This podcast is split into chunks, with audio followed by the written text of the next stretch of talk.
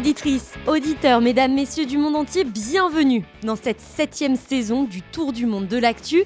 Derrière le micro, exceptionnellement pour vous servir, Emeline Vin. Au programme cette année de nouvelles infos, évidemment, mais surtout de nouvelles voix, de nouvelles chroniques pour vous raconter toute l'actualité internationale que vous aurez ratée. Alors, trêve de plaisanterie, c'est parti pour un nouveau Tour du monde de l'actu.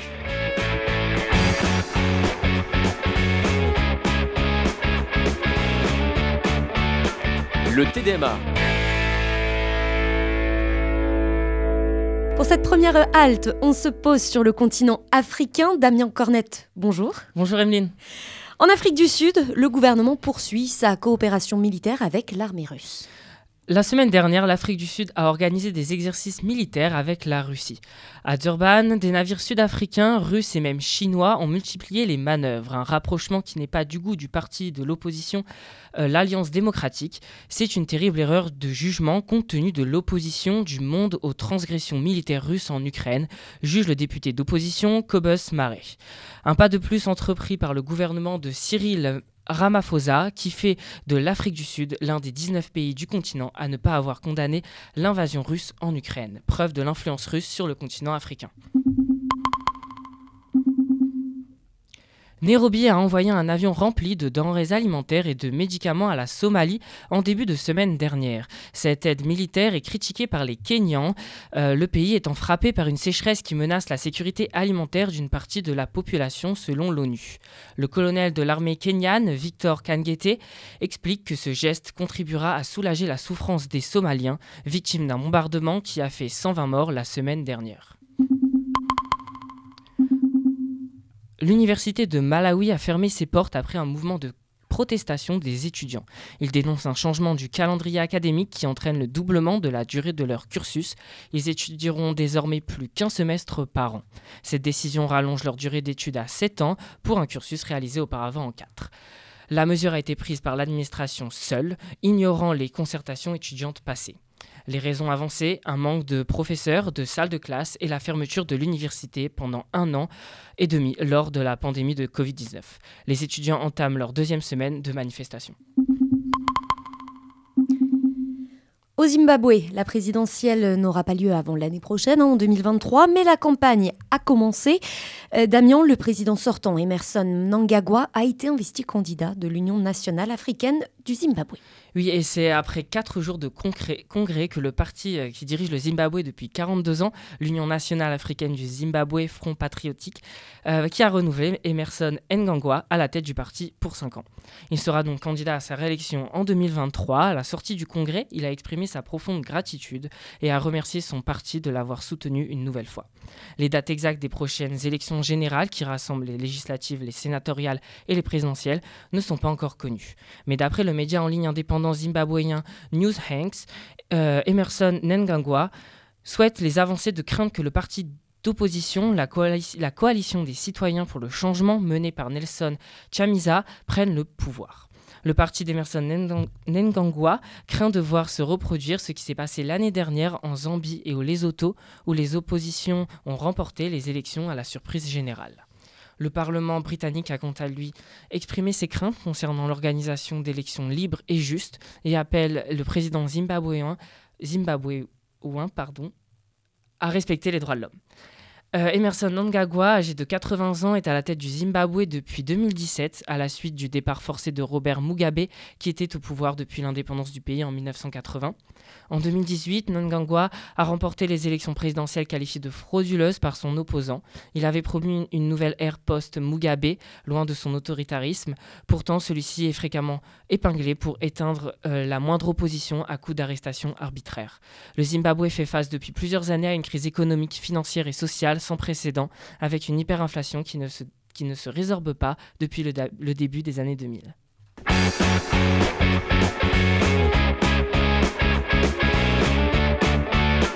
Le TDMA. On franchit maintenant l'océan Indien, on s'arrête en Asie avec Pierre-Louis Bousset. Bonjour Pierre-Louis. Bonjour Emeline. Au Japon, les centrales nucléaires seront dorénavant plus inspectées. L'autorité japonaise de régulation de l'énergie atomique a proposé mercredi que ces réacteurs nucléaires soient désormais inspectés une fois par décennie pour pouvoir continuer à fonctionner. Si cette décision ne s'appliquerait qu'aux centrales de plus de 30 ans, elle n'en reste pas moins significative. Elle permettrait en effet de porter la durée de vie des réacteurs à 80 ans contre 60 actuellement. Pour rassurer l'opinion publique, le chef de l'autorité nucléaire japonaise a assuré que ces nouvelles inspections seront beaucoup plus, strictes qu'avec le système actuel. Le nucléaire civil est un sujet sensible au Japon, où le souvenir de l'accident de Fukushima en 2011, qui avait conduit à l'évacuation de plus de 150 000 personnes, est encore vif. À Hong Kong, le Deliveroo local est secoué par une grève de livreurs de repas. Comme en France, le modèle économique de la livraison de repas crée des tensions dans la ville chinoise. Un mouvement social parmi les coursiers de la société Food Panda a frappé Hong Kong jeudi dernier. Sur les 10 000 livreurs de la start-up, 1200 ont participé à la grève, selon un des leaders de la contestation. Les employés dénoncent le nouveau système de paiement de la plateforme. Selon eux, le nouveau mode de calcul est une ruse servant à masquer des baisses de salaire allant jusqu'à 30%. Foodpanda a répliqué de son côté en accusant les livreurs en grève d'empêcher leurs collègues de travailler et de détruire les repas commandés sur la journée de grève. La compagnie aérienne Emirates a suspendu tous ses vols vers le Nigeria début novembre. À la suite d'une grave pénurie de dollars, la monnaie nigériane, le naira, est en chute libre. Cette chute rend impossible pour Emirates la récupération de certains fonds placés au Nigeria. Les vols ont donc été suspendus pour atténuer les possibles futures pertes financières. La compagnie Emirates avait déjà dû interrompre ses vols vers le Nigeria en septembre. Ceci avait repris grâce à un déblocage de 265 millions de dollars de la part de la Banque centrale nigériane afin de lui permettre de régler ses ventes de billets. Enfin, tu nous dresses le portrait de Fatima, Fatima Barnaoui, grande figure de la lutte palestinienne décédée la semaine dernière. Effectivement, on a appris jeudi dernier le décès de Fatima Barnaoui à 83 ans. Elle avait rejoint le, mouvement Fatah dès l'âge de la 18 ans en tant que combattante guérilla et avait activement participé au mouvement palestinien pour la liberté dans les années 60.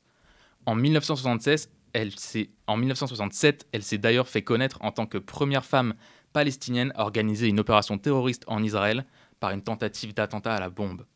L'explosif, dissimulé dans un cinéma qui célébrait la guerre des six jours, n'a finalement pas explosé. Barnaoui s'est fait arrêter le jour même par des soldats israéliens, devenant alors la première femme palestinienne à se faire emprisonner par l'État juif. Condamnée à la prison à vie, elle est libérée en 1977 après avoir été échangée contre un prisonnier israélien. Elle reviendra plus tard au parti politique du Fatah avant de devenir la première femme chef de la police féminine palestinienne de Gaza. En 2015, elle se voit décerner l'étoile d'honneur militaire des mains de Mahmoud Abbas, président de l'autorité palestinienne.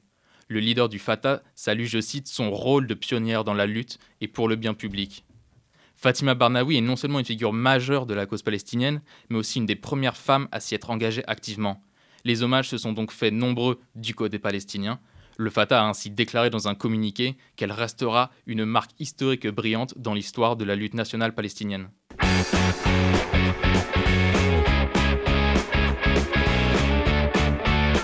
Le TDMA. Vous écoutez le tour du monde de l'actu, on prend le large, on va à présent en Océanie. Salut Léo. Bonjour Emeline. Dans sa lutte contre, la, contre le plastique, l'Australie prend des mesures. Oui, en effet, euh, l'État de Nouvelle-Galles du Sud a interdit le 1er novembre dernier le plastique à usage unique. Euh, sont concernés les pailles, les couverts, les microbilles des cosmétiques et les contons.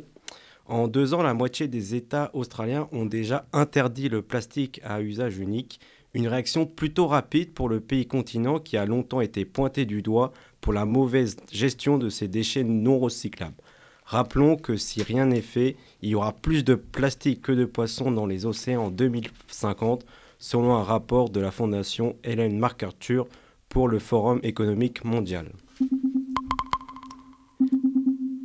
La semaine dernière, en Australie, des manifestations se sont tenues dans les capitales des six États australiens pour dénoncer le racisme que subissent les populations aborigènes ce mouvement est né à la suite de la mort d'un adolescent aborigène nommé Cassius Turvey, euh, battu à mort dans la banlieue de Perth par un homme de 21 ans alors qu'il rentrait de l'école. Pour le Premier ministre australien Anthony Albanese, les motivations euh, racistes de ce crime ne font aucun doute, mais les circonstances sont encore à établir par la police. Des manifestations en soutien au mouvement australien se sont également tenues en Nouvelle-Zélande et en Australie. Des grèves de pompiers en Nouvelle-Zélande. Ce week-end, 11 casernes de pompiers à Auckland ont été fermées ou mises en sous-effectif. La grève conduite par les syndicats néo-zélandais des pompiers professionnels réclamait une augmentation de leurs moyens dans la lutte contre les incendies, mais aussi une hausse des salaires. Une semaine après la grève des infirmiers, des négociations entre le syndicat des pompiers professionnels de Nouvelle-Zélande et les services de pompiers néo-zélandais sont prévus pour répondre à leurs revendications. Sur l'île continent, les conditions de détention dans une prison choquent la population, Léo. En effet, les conditions de vie pénitentiaires des 220 détenus de la prison de la ville de Wasbone, une petite ville d'Australie occidentale à plus de 1600 km au nord de Perth, a suscité une vive polémique euh, dans le pays. Dans cette région où les températures peuvent monter autour de 50 degrés, encore euh, à cette saison, les cellules des prisonniers sont dépourvues de climatisateurs. Cette situation extrême est dénoncée par l'inspecteur général des prisons qui a alerté l'État sur les risques majeurs sur la santé que pouvait faire euh, courir l'absence d'un tel objet, mais aussi par les avocats des détenus qui ont évoqué le cynisme des autorités puisqu'un refuge climatisé pour animaux ouvrira à quelques kilomètres du centre pénitentiaire.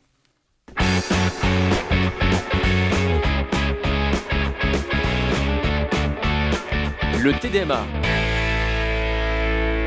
On fend les flots du Pacifique et on jette l'encre en Amérique latine. Bonjour Florent Hebb. Bonjour Emeline. Au Venezuela, la disparition d'un avion de tourisme suscite des inquiétudes. Mais où est passé l'avion disparu jeudi dernier Alors qu'il reliait San Felipe dans l'état de Yaracuy à l'aéroport de Caracas, un petit avion de tourisme a disparu des radars le 3 novembre. L'Institut national de l'aéronautique civile a été immédiatement mobilisé avec des pompiers forestiers et des policiers pour retrouver l'avion et son pilote. La dernière position situait l'avion non loin du parc national d'El Avila dans le nord du pays, près de Caracas, la capitale. Depuis, tout est mis en œuvre pour retrouver cet avion. Des drones et des aéronefs téléguidés appuient les unités de recherche sur le terrain. Au Pérou, une crise politique fait rage. Le président de la République, Pedro Castillo, est accusé d'avoir préparé un plan d'attentat contre le procureur national, la procureure en charge de la lutte contre la corruption du pouvoir et le colonel de la police nationale du pays. D'après un rapport confidentiel révélé par l'équipe spéciale des procureurs contre la corruption du pouvoir, le président Pedro Castillo serait impliqué dans ce plan afin de venger des enquêtes contre pour corruption portée contre lui. Et quand Halloween tourne mal au Mexique, dans le pays où la fête des morts est très populaire, des milliers de motos ont envahi les rues de Mexico plusieurs nuits d'affilée. L'ambiance était festive, les motards étaient déguisés et distribuaient des bonbons, mais très vite, des vidéos sur les réseaux sociaux ont relaté des images plus choquantes. Bagarres et fusillades, bouchons monstres, conduite alcoolisée et sans casque, les motards ont fait régner le chaos dans les avenues de la capitale trois nuits durant, si bien que la police a dû intervenir pour faire revenir le calme. Au total, plusieurs centaines de motos ont été saisies et 29 personnes déférées devant le juge. La Fondation 1841, une organisation à but non lucratif, a publié son classement des enfers fiscaux 2022. Et dans ce classement de 12 pays, pas moins de 8 pays latino-américains sont classés dans la catégorie enfer fiscal. Le Venezuela, l'Argentine, le Nicaragua, la Bolivie, le Honduras, Haïti, le Mexique et le Suriname y figurent. Pour établir ce classement, la Fondation s'est basée sur des informations du Fonds monétaire international. Sont pris en compte la fiscalité, l'inflation, la dette, mais aussi la stabilité politique et l'efficacité de l'État. Selon le rapport, ces enfers fiscaux sont caractérisés par des gouvernements de mauvaise qualité, une corruption élevée, une mauvaise gestion économique et des institutions faibles. Ce classement n'inclut que 94 pays, principalement d'Amérique et d'Europe. Pourquoi les pays d'Amérique latine se retrouvent-ils en tête du classement? Eh bien, d'après Martin euh, Livac, le président de la Fondation 1841, les pays d'Amérique latine sont en haut du classement car les pays européens sont sous le réseau de confinement juridique de l'Union européenne. Et il faut aussi dire que ce classement des enfers fiscaux ne prend pas en compte les paradis fiscaux, ce qui explique que l'on ne retrouve pas des pays tels que le Luxembourg ou encore l'Irlande. Mais la Fondation insiste, les enfers fiscaux font fuir des investissements et poussent les citoyens à quitter le pays. C'est pourquoi, selon Martin Litvak, il faut davantage lutter contre les enfers fiscaux plutôt que les paradis fiscaux. Oui, Martine Nedvak insiste également sur le fait que les paradis fiscaux apparaissent quand il y a des enfers fiscaux. D'après l'avocat argentin, hein, lutter contre les enfers fiscaux, c'est aussi lutter contre les paradis fiscaux.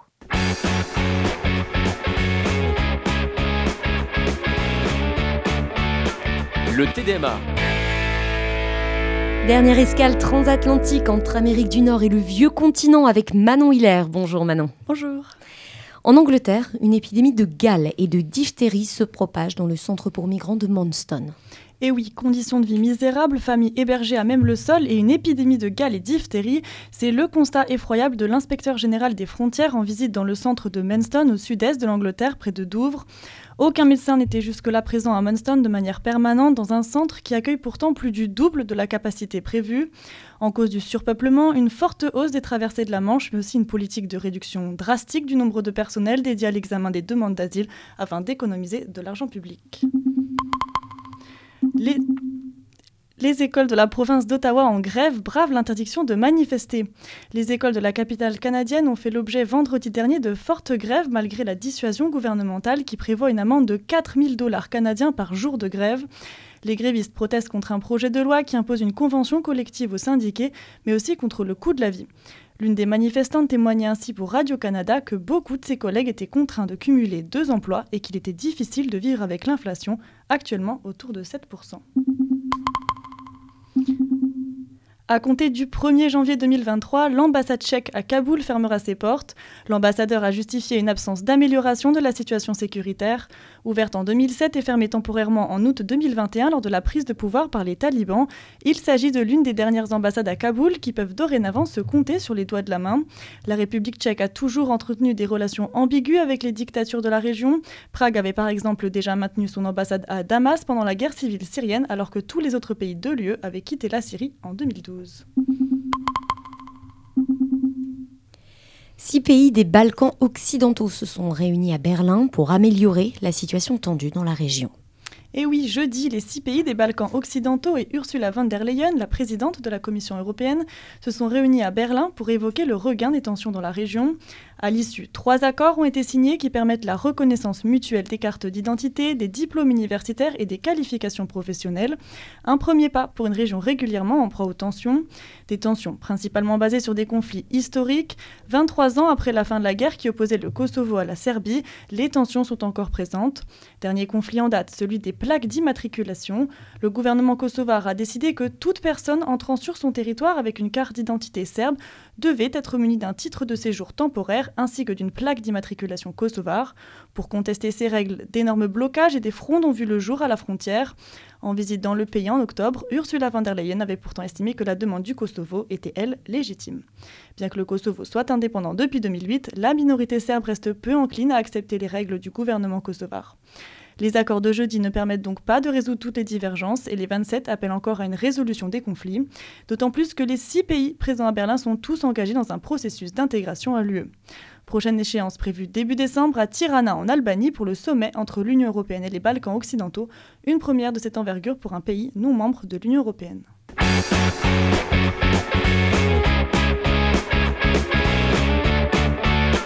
Le TDMA. C'est la fin de ce journal. Dans quelques secondes, vos trois chroniques préférées. Vers l'avenir, éclairez-nous le tour de l'histoire. Juste avant, petite pause musicale. Holodum, Holokpam.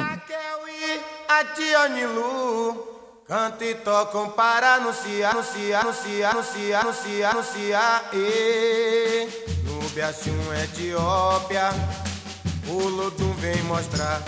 registrado pela história, soberania momentânea. Caleb, Rastafari Rezana, a rainha de Sabá. E casou-se com rei Salomão, originando a mista raça. São raízes do Sudão, é a cultura sudanesa. Pelo mundo se espalhou e pões dongões, sererê, rauçais, mozes, mandingas e buzis urubais. Pões dongões, sererê, rauçais, mozes, mandingas e buzis urubais. O luto do pelourinho, sempre contra a opressão, é busca paz e liberdade. Quero um mundo em união e o luto do pelourinho, sempre contra a opressão, é busca paz e liberdade.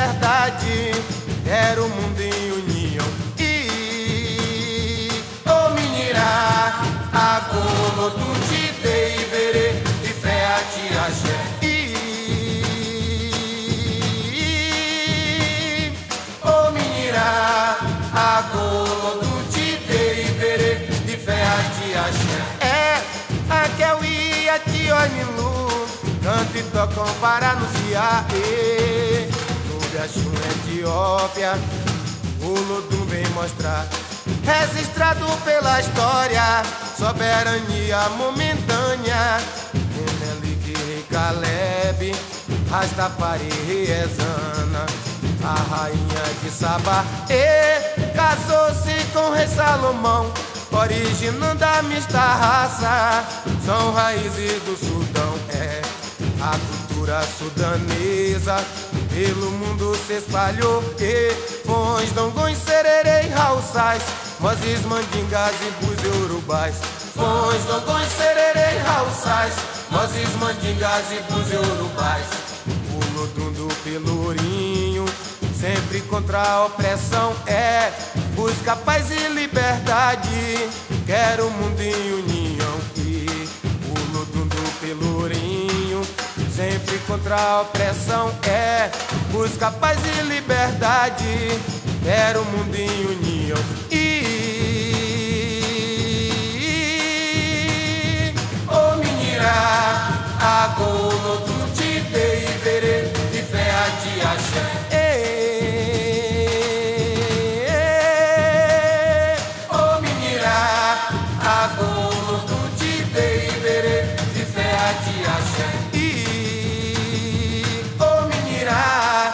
te de fé a te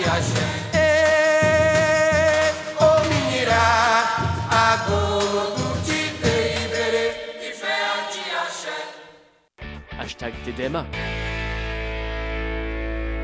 Après l'actualité de la semaine, regardons vers l'avenir, vers VERT, notre rubrique environnement.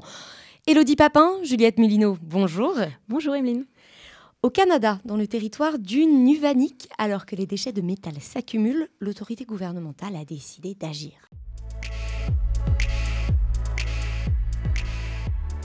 Oui, Emeline, nous partons au Nunavik, au nord du Québec, un territoire bordé par la baie d'Hudson à l'ouest et la mer du Labrador à l'est, habité principalement par des Inuits. Radio-Canada nous raconte cette histoire du petit village de Kangirsuk sur la côte est, qui a été choisi comme village cobaye, comme disent les Québécois. L'administration régionale y expérimente un travail titanesque, recycler le métal accumulé depuis un demi-siècle dans des sites d'enfouissement. Ces déchets métalliques, ce sont des voitures, des vieilles machines, entraînent une contamination des sols par des hydrocarbures et des métaux lourds, mais pour les recycler, il y a un problème, Juliette. Oui, en effet, le problème, Elodie, c'est que le Nunavik est un territoire isolé. Aucune route ne relie les 14 villages de la région au sud du Québec. Une liaison maritime est assurée quand la province n'est pas figée par la banquise en hiver. Les usines de recyclage se trouvent dans le sud de la province, accessibles uniquement par bateau. Alors, pendant plusieurs semaines, des équipes préparent les pièces métalliques pour le recyclage. C'est un travail très difficile. Chaque véhicule doit être vidé de son carburant pour ne pas compliquer la tâche du recyclage. Pour un trajet en bateau, 150 véhicules, 30 machineries lourdes et 3000 ballots de déchets compressés sont préparés. Ces volumes peuvent paraître importants, et pourtant, Gengirsuk est le village du Nunavik qui a produit le moins de déchets au cours des dernières décennies. Et c'est pour ça que Kangirsuk avait été choisi comme village cobaye. Ces déchets métalliques s'accumulent depuis les années 70. Les véhicules, les machines et les métaux de construction finissent tous dans les sites d'enfouissement du Nunavik. Le territoire ne dispose pas d'usine de recyclage et il était jusqu'ici trop compliqué de les transporter. Même, même si le Nunavik ne compte que 14 000 habitants, les sites d'enfouissement commencent à saturer. 50 ans plus tard, il était donc temps que l'administration régionale se saisisse du problème. Mais la tâche est dantesque. Tout à fait, parce qu'il est impossible d'évaluer la quantité totale de métal à traiter sur l'ensemble du territoire. Et à Gangirsuk, les équipes se sont rendues compte du manque de tri au niveau des déchetteries. Le métal est souvent mélangé à du bois ou à des matériaux de construction comme le gisp. Trier tous ces déchets pour ne garder que le métal demande beaucoup de main-d'œuvre et coûte cher. Ahmed Kouki, le gestionnaire du projet, prévoit d'organiser des campagnes de sensibilisation dans les déchetteries. Mais le tri représente un frein majeur à l'extension du projet. Et pour transporter tous ces déchets par bateau, l'envolée du pétrole ne va pas arranger les choses. Et oui, Juliette, l'augmentation des prix du pétrole a récemment fait exploser le coût du transport en bateau. Chaque tonne de métal à recycler coûte 300 dollars canadiens, soit 223 euros à l'administration régionale, uniquement pour le transport jusqu'à Montréal. En 2019, au début du projet, le coût avait été estimé à 200 dollars seulement par tonne, soit 150 euros. À Kangirsuk, près de 1500 tonnes de métal ont été préparées pour un budget équivalent à 4,8 millions d'euros. L'avenir dira si l'administration fédérale du Nunavik pourra aller au bout de cette mission ambitieuse de recyclage.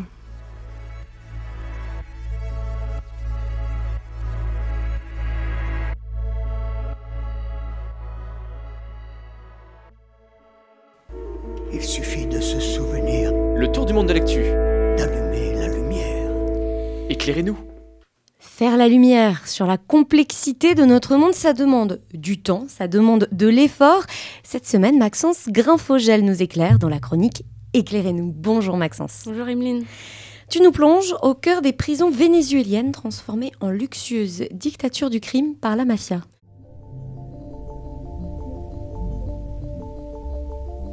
Et oui, c'est une enquête publiée par deux sites vénézuéliens, Runrun et Connectas.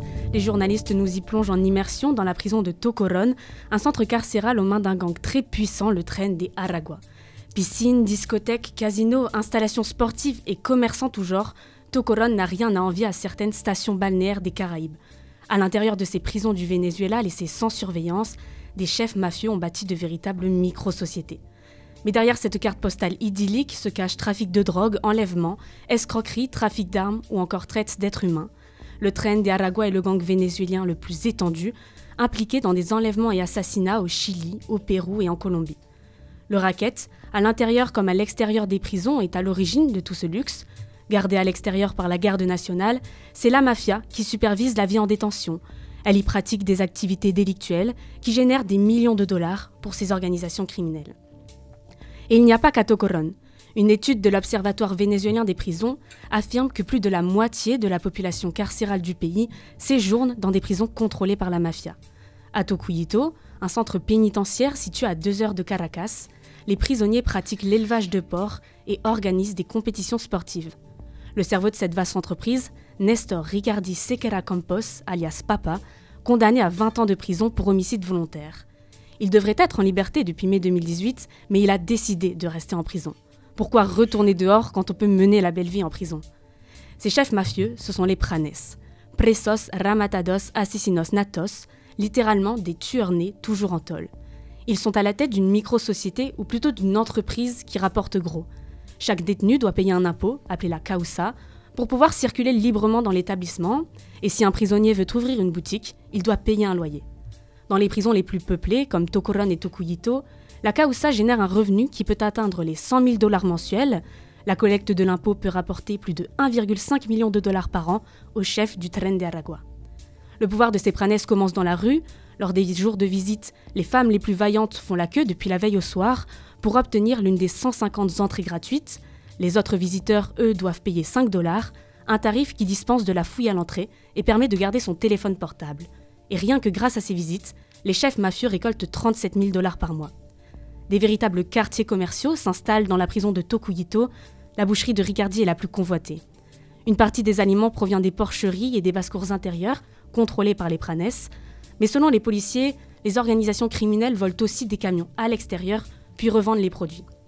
Une activité florissante, si bien qu'entre 2016 et 2019, les années de grande pénurie au Venezuela, beaucoup de gens se rendaient dans les prisons pour se procurer des produits alimentaires qu'ils ne trouvaient pas en supermarché. Les gardiens sont inexistants ou à la botte de ces gangs qui sèment la terreur aussi bien à l'intérieur qu'à l'extérieur. Mais ce n'est pas la seule activité à laquelle ces chefs mafieux se consacrent. Dans la prison de Trujillo, Montilla Ferreñe Salois. Il est à la tête d'un réseau d'escroquerie via le service Marketplace de Facebook.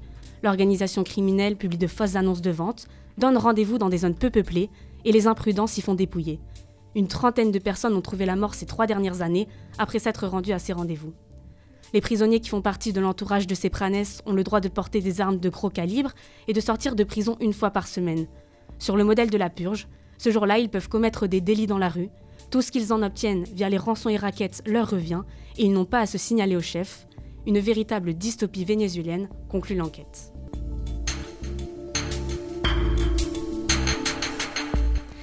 Pour Ultime Escale, euh, regardons derrière nous, explorons les petites et grandes histoires de héros et d'héroïnes inconnus.